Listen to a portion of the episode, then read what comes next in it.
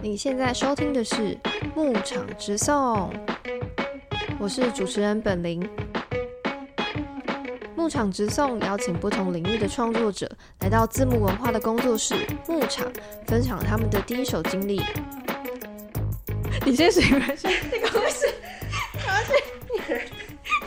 我该转场。God timing. Sorry. 这一集节目两个讲话的人都鼻音有点重，因为我们就是感冒，大家要 保重身体呀。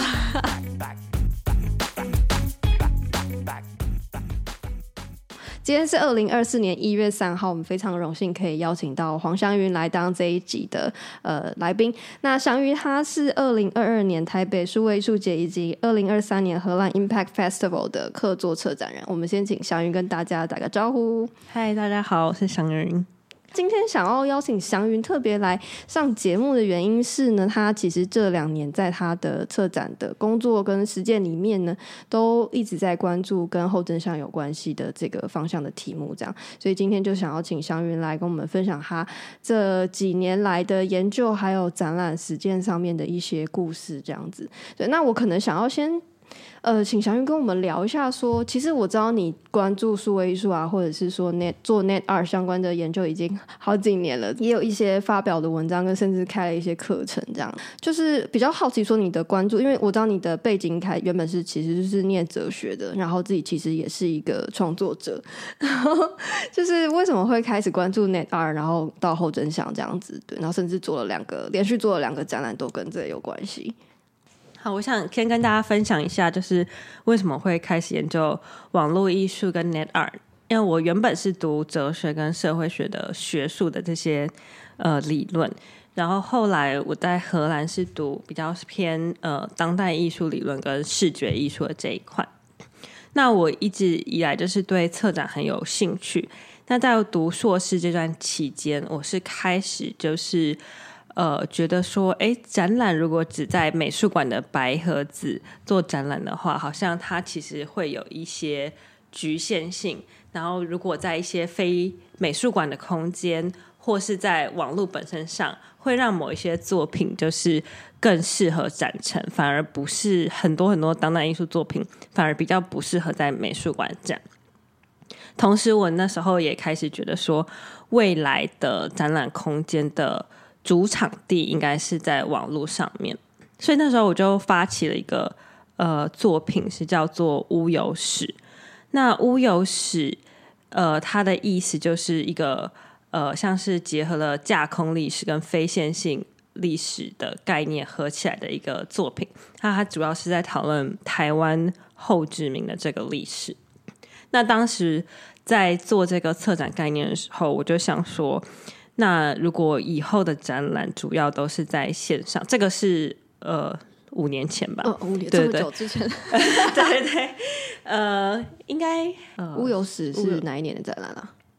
我有点忘记，但是我想到这个到做出来中间隔了三年。哦，你说有这个 idea 到真的变成展览？对对对。但是这个 idea 就是说，哎，以后的主展场是在网络上，那我要怎么把呃网站本身当做艺术作品或是一个展览空间？那是不是使用者在使用的这个路径本身就是有点像我们在美术馆？观看走路的方式，其实变成点击或是滑鼠，或者是现在可能更多的是触控荧幕的这个方式，本身其实就是呃观众观看的路径。那那时候是一个很抽象的想法，因为我原本的可能对作品的 reference 跟理解都还是在美术馆里的作品，所以对我来讲是一个很难想象的事情。嗯，那我就是尝试做这个无忧史的作品。那它其实现在看起来是一个很算是很简单，虽然整个过程是非常久的一个过程。那可能对原本就是做数位艺术或是美的脉络的人，会觉得是一个哎，这不是一个很简单设置嘛？但是因为我是从另外一个地方绕路过来的这样子。后来在这个乌有史快要做完的时候，乌有史是一个网站，它有两个部分，一个是嗯，就是在。各个不同的媒体上面搜寻台湾或福尔摩沙，嗯然后把那个那篇文章里如果贴上台湾福尔摩沙的图，呃，收集起来变成一个 database，然后再给它不同的 tag，然后这些 tag 是用一些视觉社会学的呃 tag，所以这是另外一种看就是台湾历史的方法，就是从呃国外的媒体里面选什么新闻。那部分就是政治人物，或是在科技业的 show girl，对，在呃这两个，或是一些很奇怪的一些有点莫名其妙的图，嗯，你不会也我们住住在台湾不会想到那是跟台湾有什么关系，这样，所以其实是呃，我觉得蛮有趣的一个看方式。那这个我是跟我的朋友陈真，还有很多呃人，呃，Mark，还有声音艺术家张君思跟。嗯，还有很多很多人，一些因为我们要做很多那个人工的 tag 这样子，但是呃，主创的这个概念是陈登跟我一起想的这样子。对，乌有史是 子虚乌有的乌有嘛？对对对，所以当时其实也有一点是从子虚乌有这个概念去去帮展览命名，还是那个理论就是呃，罗兰巴特的符号帝国跟。呃，想象的共同体，还有对，主要是这两个，还还有海登怀特的后设历史，总之都是一些呃后现代的方式去解构，就是历史的大叙事的这些理论，从这边出发去一起发想的这样子。了解。那在这个作品的后期的时候，就有一天突然发现 net art 这个这个艺术类型，嗯，那其实就是呃跟我在做物有实像的这个。方向一样，所以就还蛮兴奋的这样子。那就发现说，其实九零年代的时候就已经有很多人做这件事情，只是之前呃没有发现，变成是一个很抽象。那其实有很多很多不同的 reference，跟很多不同就是反转网网站的这个方法这样子。嗯，对，所以都是一些 browser base 的作品嘛。如果说九零年代的 net 二跟包括后来你做物有史，其实都是一个基于网页。要用浏览器打开来的空间或者作品这样子，呃，也许是从 browser base 出发，但是有些人最后做出来的作品，它不一定是有接上线，甚至是做一个行为艺术或是其他美彩，但是他可能是在反思，就是网络文化，嗯嗯，或是这个呃浏览器给带给我们的影响这样子。对，那乌有史这个计划现在还有继续下去吗？还是其实就慢慢变成你关注的其他的？面向跟时间，对，其实嗯，乌有史的一个核心的问题是关于历史方法论的这个问题。那其实历史方法论的其中一个很重要的问题，也是说，哎，你要怎么去证明这个历史叙事是真的，或是比较合理？可能没有办法知道真假的话，或者说，哎，这个叙事到底是怎么被建构的？那这其实跟后真相对我来讲还是同一题，嗯，只是嗯，它可能方向不一样。呃，后真相、真相碎片，它可能是更多的现在当代发生的实事，但是其实呃，问题意识是连在一起。嗯，对，对我来讲是呃，可能看起来像是题目差很多，但是我可能有兴趣的一些抽象上面的主题还是一样。嗯，就是关心其实是连贯了，只是可能面对的对象、助力的对象是跟着时代在改变的这样子。对。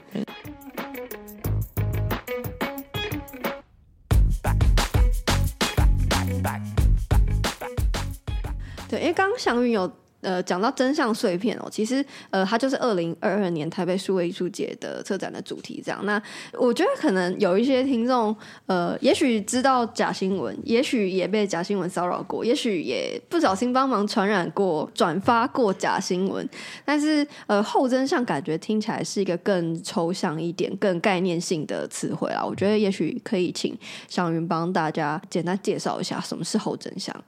呃，后真相的意思有很多。那我在这个展览里面采用的说法，就是说，哎，我们现在这个社会可能有点已经找不到，就是判断说这个真相是不是客观的标准，反而是一些可能激动人心啊，然后激发主观感受或是个人信念的资讯，它更容易影响这个社会的舆论，然后更多人就是会愿意相信这样。对，这个事情当然不是现在才有，只是有一些人会觉得说，哎，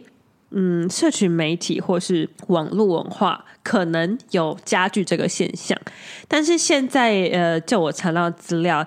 呃，并不是所有的学者都是认为说社群媒体有直接的加加剧。其实，对对，那这个其实蛮难。呃研究的，嗯对对对，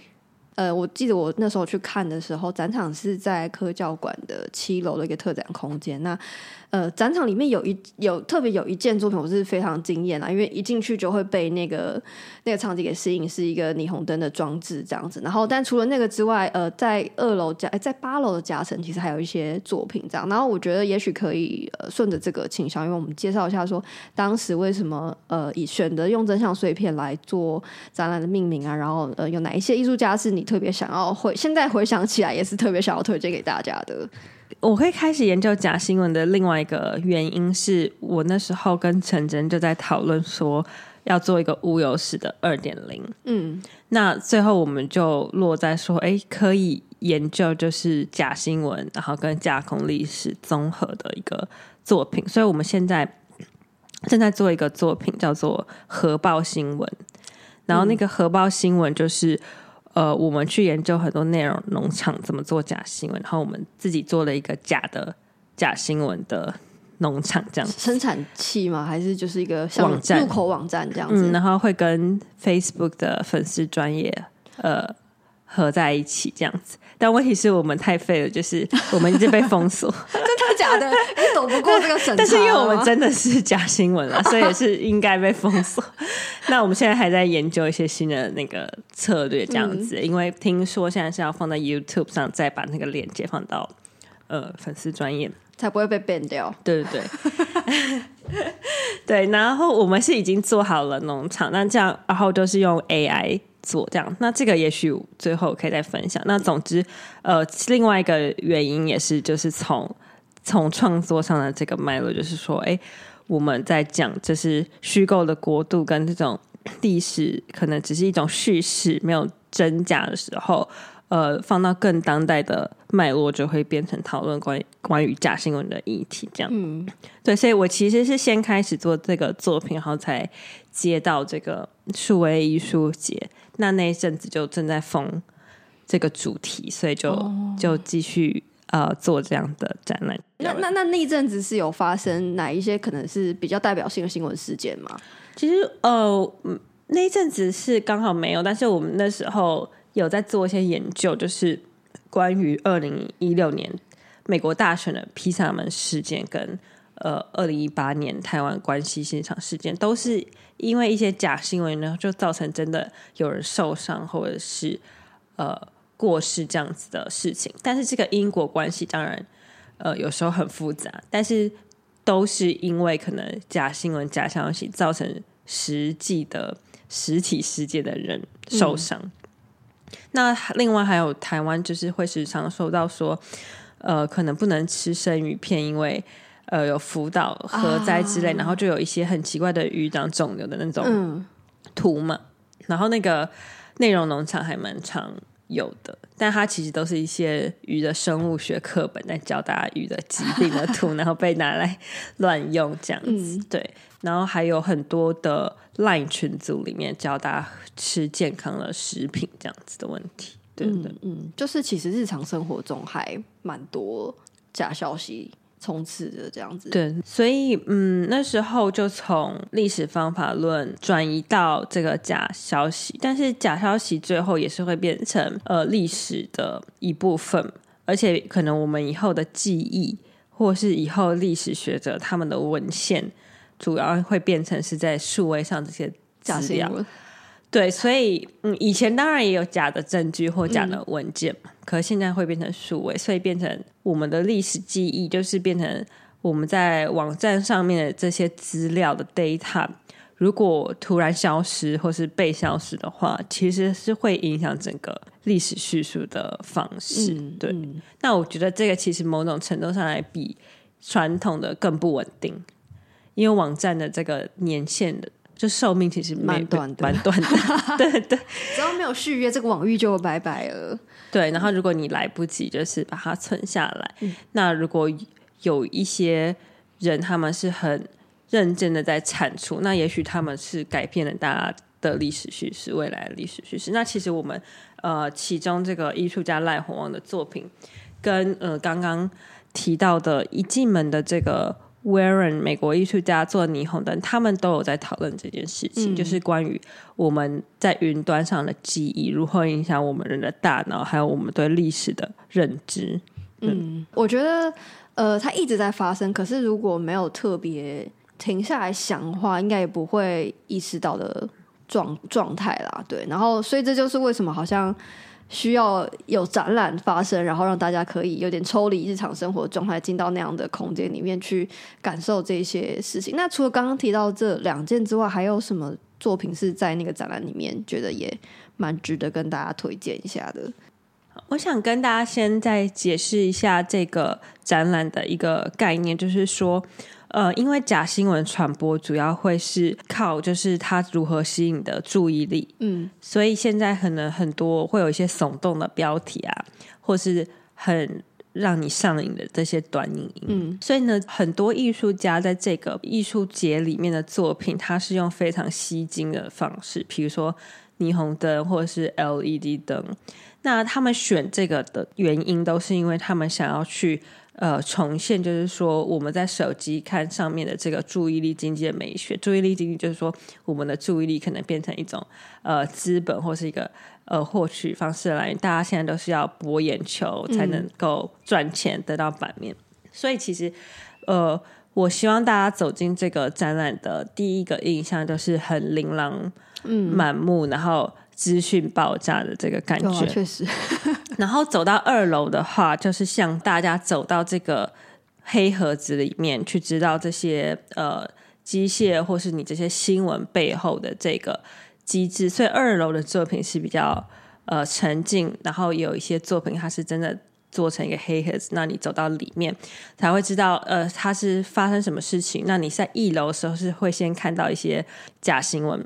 嗯。然后上去的时候，你才知道说，哎，背后发生什么假新闻怎么做出来的？对，类似这个是呃赖宏旺做的这个作品，他的一楼有先掉一些假新闻，那你要走上去。那所以整体而言，一楼的都是很缤纷的这样子的作品。那这些艺术家也是有在透过就是制造一个新的景观，制造一个新的很吸睛的东西来反对或者让大家反思这样。所以在那个霓虹灯上面的一些字，他其实是在反对这个概念，可是又故意用那个霓虹灯，嗯，所以是还蛮讽刺的。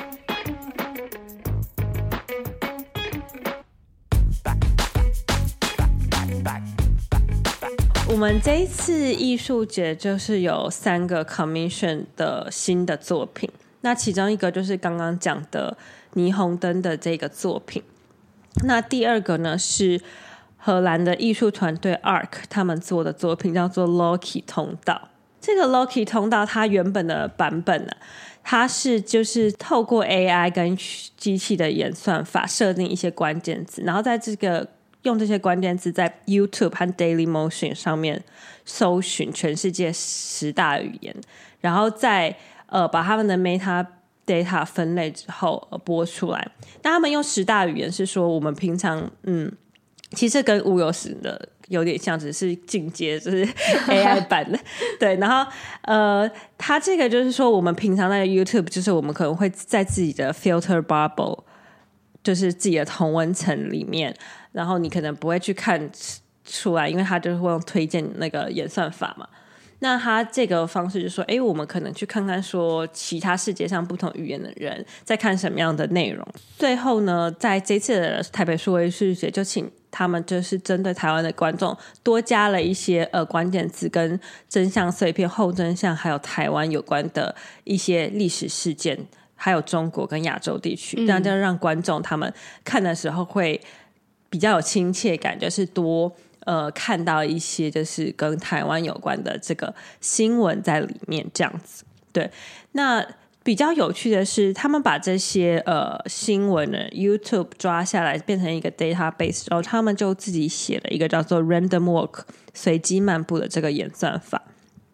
那这演算法呢，就是相对于我们平常使用的推荐演算法的另一种观看方式。它不是按照你的呃喜好，它是可以让你更有机会看到你平常不会看到的东西。对，那所以这是一个他们在呃等于是写了一个新的演算法来反抗，就是我们现在大平台的这个推荐呃演算法的这个方式。那他们分类影片的方式呢，有参考德国历史学者跟文化理论研究者阿比沃伯格，就是他有一个分类的这个方法，就是它让不同领域的书放在同一个类别下面，然后所以呢，艺术史不会被单独的研究，它可以跟不同类型的知识。交互在一起。那总之，这个在抽象方法的概念是有点像，就是说你不要就是现在你自己的那个领域，你要跨领域，然后有交织，不要被这个推荐演算法卡住。你的知识系统可能就是自我指涉的，一直在重复这样子。这有点像我们去图书馆或者是逛书店的时候，可能会走到一些你平常不熟领域的书架前面去。对，但是如果你是上网买书，你可能就。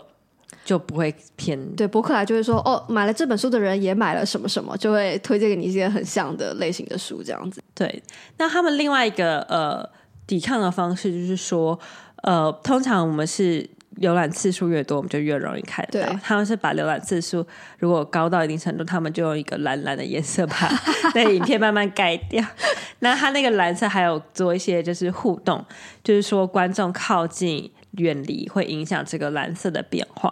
那这个另外一个点就是说，哎，我们怎么呃用身体去体验这些资讯流，然后让这个资讯流呃有一个身体性在里面。所以呃，这个装置是一个很大的装置，让大家可以呃走进去呃这个通道里面。那也是把就是大家的身体感加入这个资讯流中。呃，这是他几个呃几个概念。那这个作品它的这三个层次呢，都是跟呃其他所有艺术家也都有呼应。这样，其实我还有蛮有印象，就是展场里面它算是体量蛮大的一个作品，然后有很多的 LED 荧幕组成的，然后可是它又不是一块一整片的 LED，它是有一点是分散的，好像不同的视窗，然后沿着一个。呃，可以上到二楼的楼梯，就沿着楼梯的边缘把它搭起来，这样。对他们就是针对这个场地重新设计的，就是尺寸量身定做这样。然后内容上也像刚刚祥云有提到，说是有加了一些跟台湾跟亚洲有关系的关键字。对，呃，另外一个我想跟大家推荐的是私人非人系列《人类知觉解放计划》生成真实，哇，这个很长的名字。哎，艺术家是一个台湾艺术家吗？对，台湾艺术家赖俊廷。那这个作品呢，我觉得很有意思。它跟就是刚刚讲的艺术作品都非常的有呼应。他这个作品就是观众需要在现场就是垫舌头，但是垫舌头的 用意就是说，我们现在已经没办法用眼睛区别，就是真的图片还是假的图片，有 AI 有 Deepfake。那他想说，哎，我们是不是可以发明一种新的器官来辨别那个图片的真假？嗯，那就是用呃舌头的味觉吃吃看，这个是真的还是假的吗？对，就是甜的还是咸的，然后它可以对应到它的 pixel 这样。当然，这个有一半是比较是可能还在。推测设计的一点点那种方向就不完全是的，但是这个概念我觉得很好。另外一个就是说，他是把这个晶片放到嘴巴原因，就是说我们以后可能未来的人类会变成赛博克，那大家可能呃，现在其实手机我们已经就是很难离身了嘛，嗯，那可能以后是把一个晶片放到你的大脑里面，嗯，我们其实，在被放晶片可以开始控制这些。呃，电器可能以后就会宣传说这是很方便、很便利，每个人都是要在身体里放一个晶片，但是它同时也是在监控我们。我们现在其实用网络就是已经有很多监控的隐私权的问题，那以后如果是放一个晶片，那就更可怕。这个放在舌头的垫片，也同时也象征着未来可能发生的这个晶片，只是它放在嘴巴的话，是我们还是有自主权，就是可以随时。吐掉吗？不用，这是真的拍 呃脑袋里。所以这另外一个一个概念是在批判，就是监控资本主义对我们未来的影响。那监控资本主义其实跟后真相是非常呃息息相关的。因为像我们刚刚讲的，呃，推荐演算法有很多好处，它让我们比较容易找到资料，但同时就表示我们的资料，我们查了什么是有人在把它存下来。没错，对。所以它是一体两面的这样子，对，所以里面大部分可呃的艺术家都是这个立场啊，对，可能以后 要找一些不同的立场，但是这一次这一次找的艺术家就是反对监控资本主义，然后非常有意识这个问题了，对，嗯，哎，所以呃赖俊廷的这一件作品是观众真的要呃把舌头伸出来，然后对，就在喊那个。要预约呢，哈，要预约，对对对。对，因为我当时去其实没有没有被电到这样子，没有，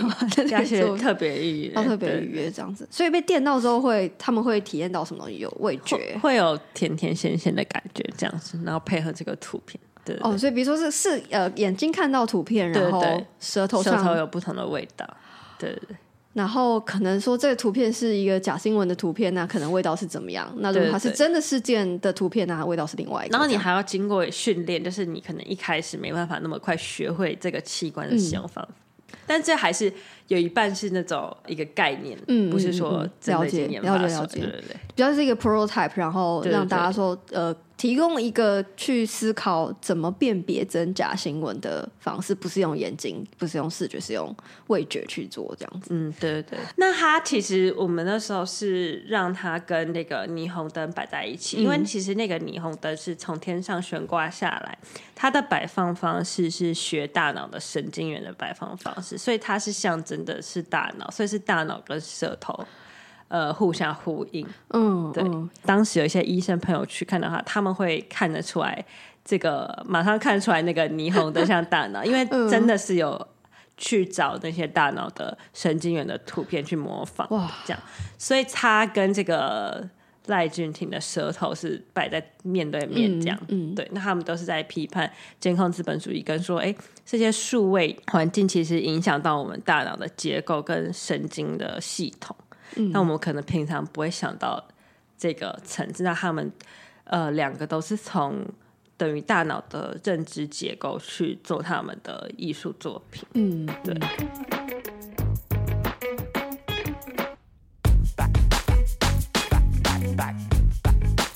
在一楼好像还有一件是一个是是需要有人现场表演才能看的作品，是？对，这件作品的名字也很长哦。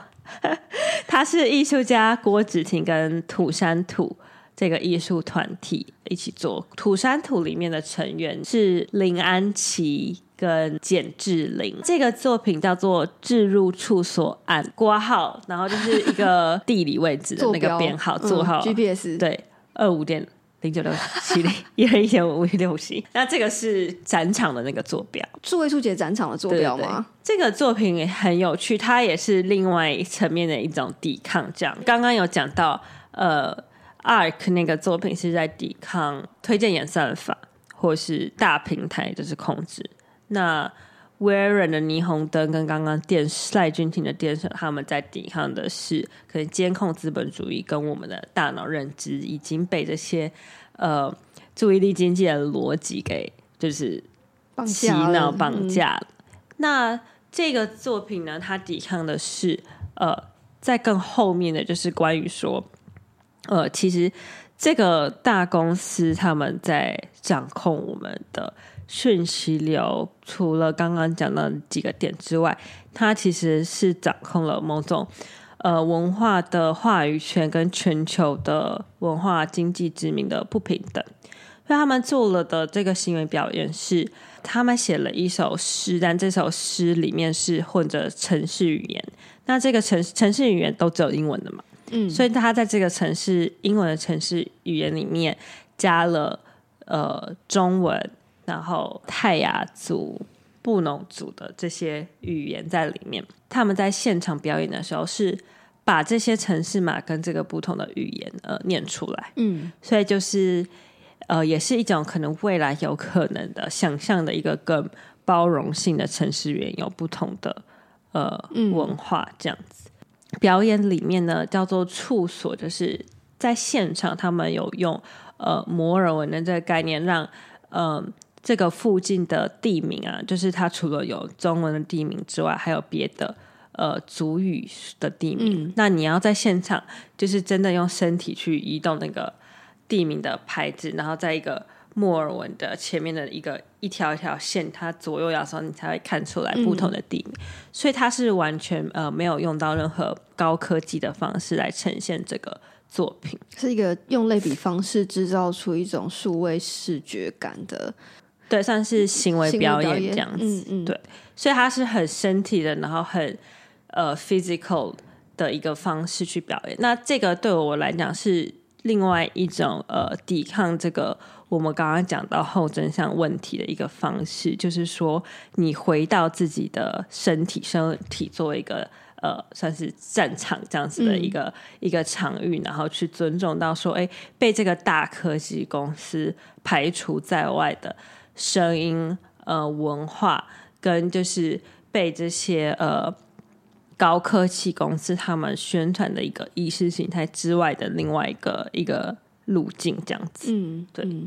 哎，这题这个这个作品，其实你介绍之后，我觉得还蛮有趣，因为你提到说，呃，大部分城市语言基本上是用英文写的嘛，对，因为刚好跟我最近在做的其他计划有关系。我们也有一个讨论，就是说为什么没有办法用中文来写写扣，对啊。然后同样问题，如如果不只是中文，如果是其他族群的语言，为什么没有办法用它来做做城市语言呢？对，那这个作品也算是。也算是一半 commission，不是正式，但是就是说，这个也是有针对这个真相碎片的概念，还有已经了解其他艺术家做什么的时候一起讨论出来的，所以它是个蛮扣合这整个主题。那对我来讲。呃，是一个非常非常重要的作品，在这个艺术节里面，因为我一直不觉得什么数位艺术一定要用高科技，或是甚至一定要接电。你只要讨论呃数位文化的作品都可以算，那它不一定需要呃有电。然后呃用低科技呃这个概念作为反抗这整个呃其他呃的，甚至是反抗其他艺术作品的生产机制。虽然那些这是比较像是一个社会。问题不是这个艺术家本身，但是你可以发现，就是说，诶，如果是来自比较呃富裕的西方国家的当代艺术作品的话，那他在一开始在设计作品的时候的制作的成本，跟他会想要用的美材，就会一定是比较高科技，或是成本比较高的。那我们是不是呃有办法去想一种新的生产模式？它是回到的身体，回到 low tech 来作为，就是反抗这些呃大科技公司或后真相他们产出的这个模式，这样子。刚刚可能没有介绍到，应该还有一个 Pizza Gate 的作品嘛？对对对。然后我记得他在展场里面的时候，就是其实是用一个木木做的墙面。哦不不，那是哦那是另外一件。哦 The Yes Man 对，好，那应该就是 The Yes Man 那一件，其实好像还蛮需要大家在那里阅读呃这个。呃，作品里面的一些文字的，其实它背后有一个很长的历史脉络，或者是呃文化情境嘛。那对于观众来说，他们到现场去，除了看到真的被那些很吸睛的作品影响呃吸走之外，还有一些这样需要沉浸去看的作品的时候，其实我会觉得那个文件的成分还蛮高的啦。所以你怎么去思考说，让大家在展场要深度阅读，然后可以怎么样赶快去抓到一个作品的脉络这个问题？嘉玲问的这个问题是叫 The Yes Man 他做的作品。那 The Yes Man 他做的这个作品怎么跟观众理解？其实我有跟他们讨论，因为他们是很重视，就是要亲民，然后跟观众讨论。所以其实，呃，我们把他的很长很长的纪录片剪的只有十几分钟，在现场，那就是一个让观众快速理解的时候，我想出来的办法。然后艺术家他们也很快就答应，因为这个其实可能。如果一般在做展览的话，这样子策展人提出来算是很没礼貌吧？因为你把就是别人的作品说，哎，我可不可以只放就是那重点十分钟剪辑？嗯，但是因为你看这个的颜色面这一个艺术家的脉络，他们一直不觉得自己是艺术家，他们一直觉得他们是呃行动者，或是他们主要重点是说他们这一次的行动有没有就是。感染到这个媒体或是参加的人，所以我是感觉说，以他们的脉络来讲的话，他们是不会在意这个事情。所以那时候我就跟他们讨论说，那他们只放很短的，然后用 Q R code，如果有兴趣的人再看全片，因为他们那部片最大的重点是说，他们去呃假冒一个化学公司的发言人。然后去说他们要赔偿灾民，可是其实他们不是那个公司的人，嗯。然后还被一些呃美国的官方媒体报道。了，那那一个十分钟就是很快的让大家知道这个事情跟揭露。那因为如果你呃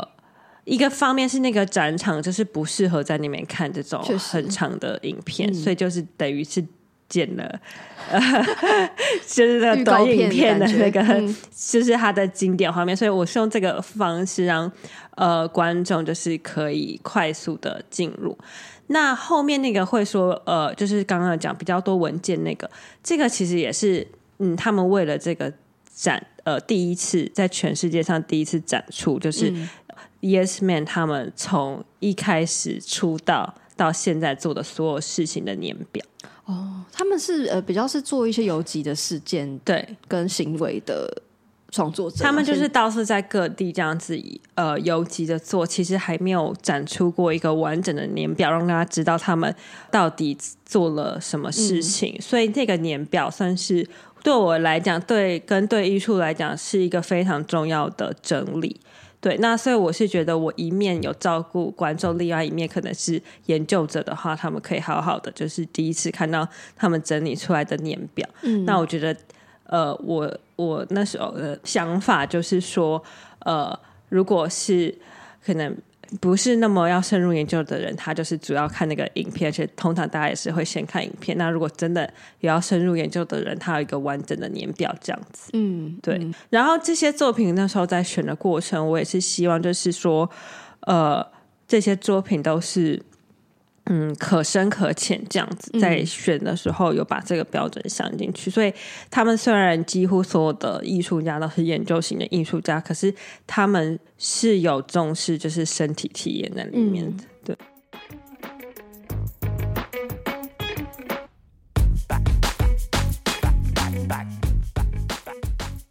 嗯，刚祥云帮我们介绍了蛮详细有关二零二二年台北数位艺术节真相碎片的他的策划的构想，还有里面参与的艺术家嘛。但是其实在这个展览之后，他又有继续延续他对于呃后真相的这个主题的关注，然后在二零二三年荷兰的 Impact Festival 好像也做了两场的活动策划嘛。是不是可以请祥云再帮我们呃分享一下，说在数位艺术节结束了之后，后来在荷兰这边做的相关的活动，这样子。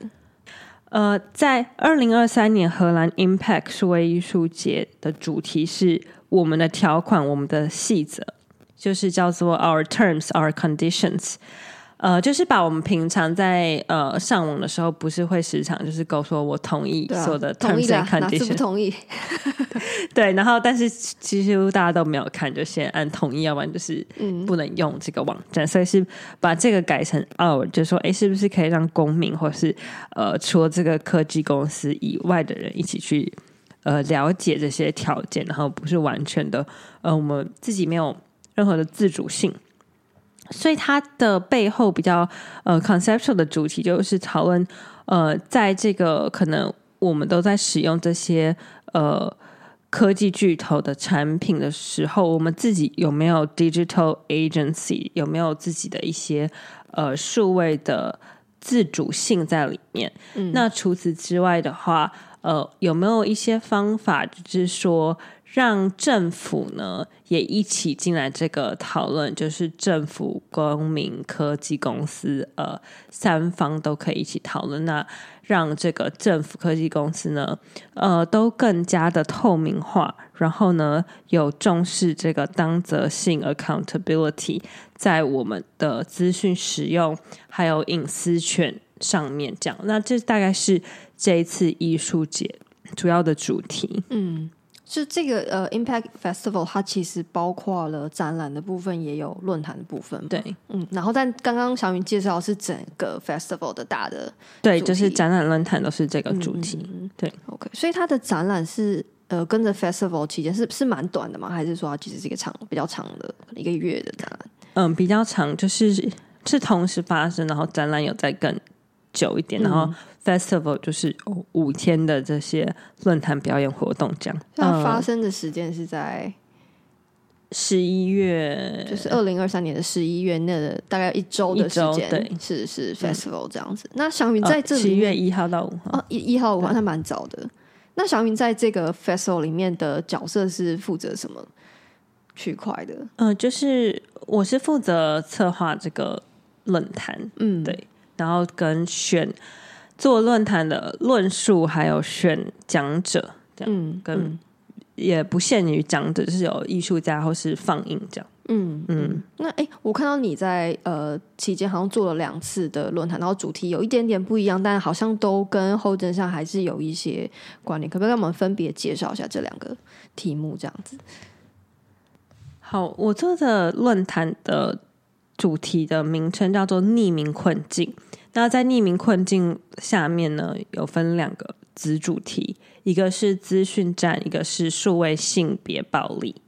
对，那在资讯战的部分，其实是跟台北数位艺术节真相碎片呃延续在一起的。那这个资讯战呢，因为这个论坛的观众主要还是荷兰人了，没错，对，所以我有为了荷兰的，应该说就是为了荷兰的观众，有是设想一个新的组合这样。这一次呢的讲者呢，包括一个是荷兰 D 六六政党的人，还有荷兰的一个组织叫做 Free Russian NL。那这个组织它是呃在荷兰讲俄语的人的一个组织，那他们主要是在为就是因为其实俄语除了俄罗斯人外，乌克兰人也很多人讲俄语。那它比较像是有点像我们华语社群那种概念，但是它是俄语社群在荷兰的一个、一个组织。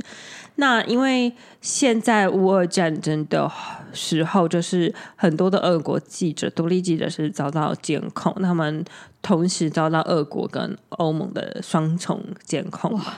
对，那所以呃，他们其实有很多嗯人权问题跟监控的问题，然后呃，荷兰的政府跟人民其实是不太了解这一块，应该说其实真的很复杂嘛。那所以这个组织呃，算是就是在做这样子的沟通，以及呃协助一些嗯关于俄乌战争遇到的各种的议题。那他们呃也有专门在研究，就是俄乌资讯战的一些呃他们的策略啊，还有他们的发现这样子。嗯那另外一位是台湾的这个研究者沈博阳，他是专门在研究呃亚洲地区的假新闻，所以我们等于是把国际上跟呃荷兰他们比较会关心的这些区域的研究假新闻的学者，还有呃政府的人一起讨论。那我们的主持人 Mark Tutors 呢，他是在 UVA 的老师，他也是专门在嗯、研究。呃，资讯站。那我有帮大家定一个主题，就是呃，nonlinear propaganda。嗯，因为我觉得这是当代才新出现的一种政令宣传的手法。以前可能就是是，比如说希特勒的时候，他们是有一个集权，有一个中央，然后开始去散播 propaganda。可是，在数位时代的 propaganda 是呃 button up 的，然后是非线性的。那各个国家都有各种不同的网军，有非常高科技的这个结合 AI 啊，还有各种嗯进入私人呃社群的方式去进行 propaganda，所以其实它是更难研究，就是需要、呃专门的人，然后深度的去研究，会比以前我觉得更难去发现，甚至你会不知道你要怎么定义什么是 propaganda，什么是不是。以前你可能突然知道了这个官方的呃政府的这个新闻台，那你就用这个新闻台本身，你就去判断它是不是 propaganda。那现在呃，你要去判断，其实更复杂。嗯，确实，那所以，嗯，所以是请这几位呃讲者去分析，就是他们所知道的区域，呃，里面他们怎么去使用这些 nonlinear propaganda，跟呃他们怎么影响这个社会。那呃，这个 D 六六的。政府代表呢，他就是呃跟大家分享一下荷兰最近在草拟的一些关于 AI 的呃政策跟法规。那他们同时呃也是荷兰比较早在宣传，就是说也不是宣传，应该说提醒大家，就说诶 TikTok 跟呃一些呃数位平台，它可能有这个监控的问题，所以呢，是不是政府官员使用的这些平台要稍微注意一下，这样子？因为他们有这样的倡议，所以才会邀请他来参与这个论坛。然后他们也也有兴趣这样子，主要是因为他们有在做一些研究，就是怎么因应新科技定一些法规，嗯对对对。在这个论坛里面，其实好像可以看到，就是不同世界上不同区域的研究者，他们对于可能同样是假新闻，但是在不同地区的滋长跟怎么防治的方式这样子。那另外一个论坛是不是其实也是有邀请国国会议员啊，然后还有也是不同地区的研究者？就第二第二个论坛是讨论数位性别暴力，对。那这个论坛呢，哦，主要有几个 case studies，一个是呃 N 号房间跟韩国的这个韩国的 N 号房间跟韩国的 Mocha 的运动，就是他们会有很多那个偷拍的。嗯，那他们有一个色情片的这个 genre，就是这个类型是就是偷拍就，是路上或是在旅馆偷的针孔摄影机在厕所的那一类，形成了一个韩国算是蛮大众的一个色情片的种类。嗯，应该是说全世界都有，但是韩国应该是一直来艳女在亚洲也是比较严重。那另外一个是呃荷兰的一个 case，但这个 case 其实都已经是全球性的啦，因为你偷拍这是韩国女生最后放在网络上，是全世界各国人都都有在看，也不是只有、呃韩国人在看。那这个嗯荷兰呢，它是在暗网上面有一些关于就是小孩这方面的性虐待或是呃不好的事情。那这些暗网其实也通常是嗯全球性，只是一个蛮特别的地方，就是说这些组织在犯罪的时候，他们都是还蛮有系统，有一个社群，而且这个社群是有阶层的，还有 community building，然后大家还会交心、交朋友，就是说。呃，然后他们会设计，比如说 N 号房间在台湾的观众可能比较熟，会有会员制嘛，嗯，然后你可能要进到比较高阶，你才能看到解锁更多的影片。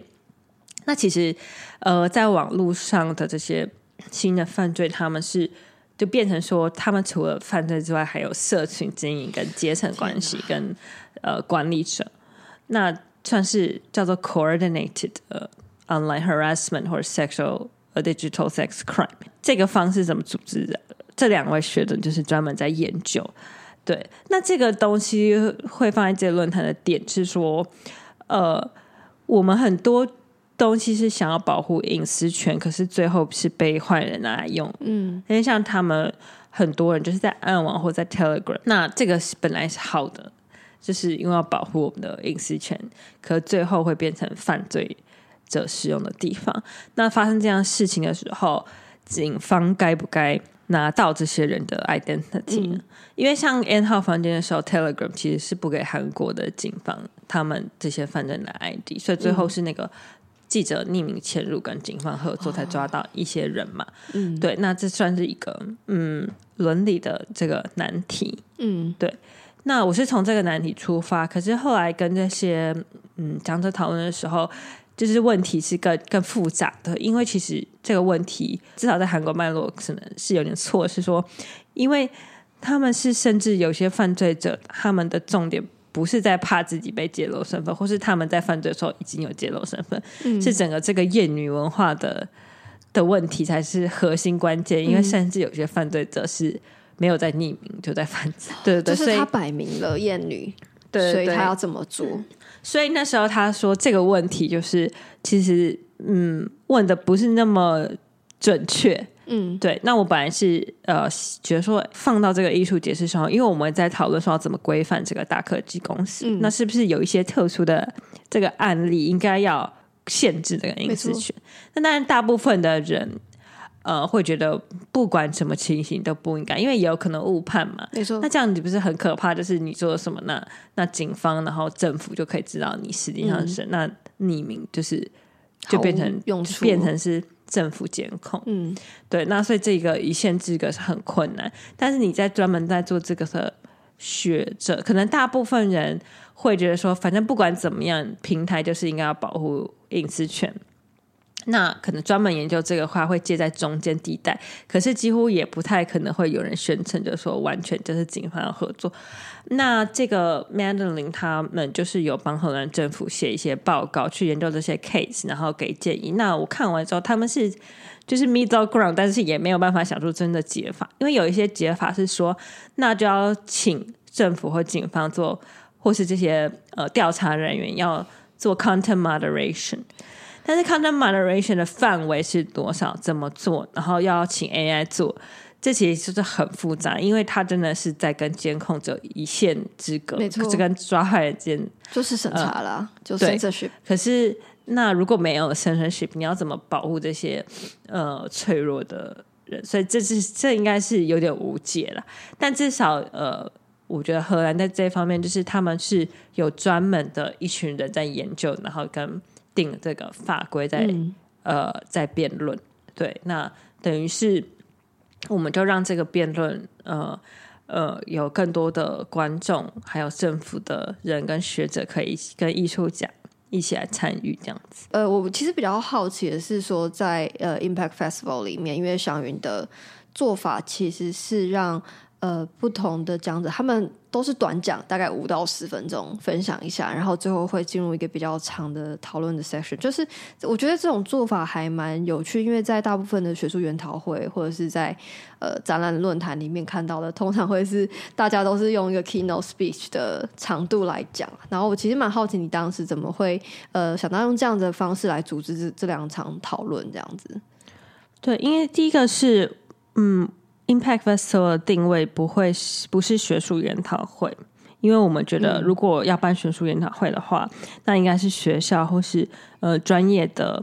研究机构在办学术研讨会。那我们在艺术节办论坛的功用，应该要跟学术研讨会有一个区别。那我们又不是呃完全就是要做嗯公众教育，所以是一个介在中间的。那让大家可以透过艺术或是一个跨领域的方式去了解这个题目，然后一起讨论。所以那时候的定位以这样子出发。呃，我们也会跟讲者在沟通的时候说，诶，可能你讲到一些学术词的话，你要跟大家解释，嗯，然后呃，我们的这个观众是很呃多元的，然后我们也有尽量就是让他的论坛跟艺术节的作品，还有其他的整个节的主题都有做一个呼应。那因为这些讲者他们其实都呃有很多的演讲跟文章在网络上就可以看到。那他们来的最主要的目的，我觉得是让三个人、三个讲者他们可以互相对话交流，才会是产出新的东西。如果他们是重复讲他们已经知道的研究，其实网络上都已经有了。嗯，所以他们呃好不容易来到实体跟大家见面，要在这个艺术节产出他们平常没有的新的东西的话，是让他们呃对话的时间增长这样子。那所以其实因为要这样子，我们在前面是准备了非常久，然后跟讲者开了很多的会，然后帮他们一起跟定主题，就是说他们在讨论的时间虽然呃看起来是自由，但是都是我们已经规划好的，嗯呃讨论内容跟讨论问题。那主持人也要先读过他们所有的。呃，资料，然后我们是全部人一起讨论好，在这个比较长的讨论时间，呃，要讨论到哪些论点，然后这些呃论点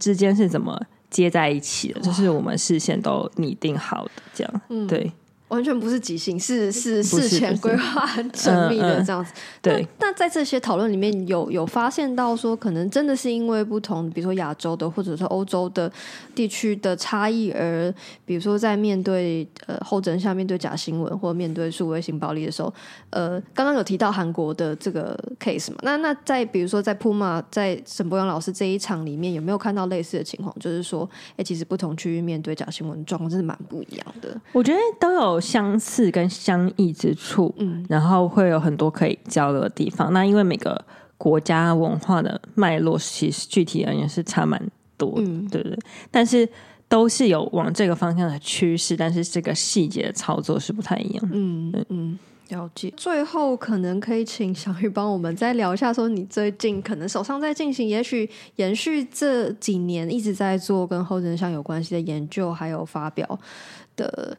展览或者是作品之外，有没有目前正在做的，然后也是跟这个方向有有延续的作品这样子？我现在在做的就是呃，理论上的话。我是说，哲学理论在研究的话，是呃，数位物质主义跟生态女性主义的一个一个结合，是我现在最近正在研究的。那在具体而言的话，就是我们正在做无有十二点零，就是先前提到的核爆新闻这个 project，就是我们在做一个假的假新闻的网站，然后想要去了解生产假新闻的这个劳动过程，跟我们想把呃假新闻它可能是在数位上的东西变成一个具体的物质。雕塑就是说，我们这个假新闻，呃，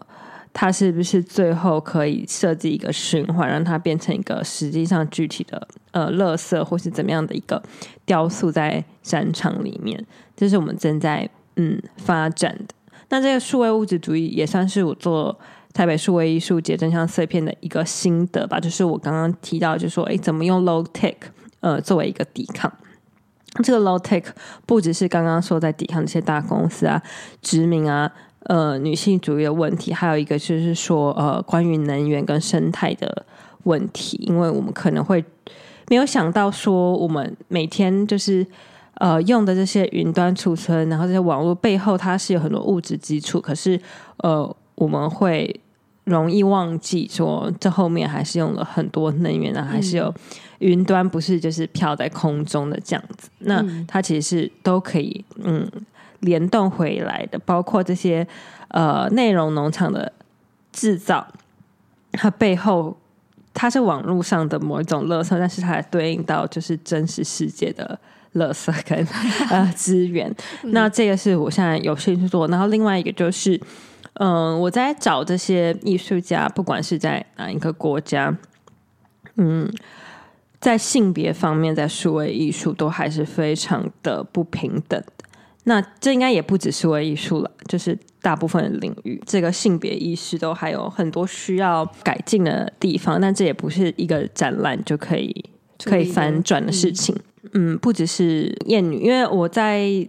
Impact 这个节主要还是聚焦在艳女，但是还有可能更多酷儿或是流动性别的这个议题是。呃，在数位艺术里面慢慢有在处理，可是我觉得呃很难去找到，因为就是如果你一开始就不平你，就更难找到这些呃作品嘛。所以我是有在往这个方向研究，但其实呃是蛮困难的。嗯，对对。以以目前现现状来说，就还需要很多的用力。对，就是需要花更长的研究时间去特别去。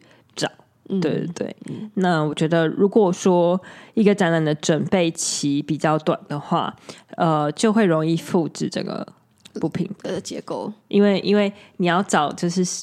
这些不是主流性别的人是比较困难的，你要花时间是更长的，对对，确实确实，嗯嗯，OK。今天非常荣幸可以邀请到祥云来跟我们分享他这一两年来做的展览跟论坛的研究这样子，然后哇，感觉呃后真相这个题目还可以再一直一直做下去，可以做非常久这样。嗯，好，那我们今天非常感谢祥云，谢谢。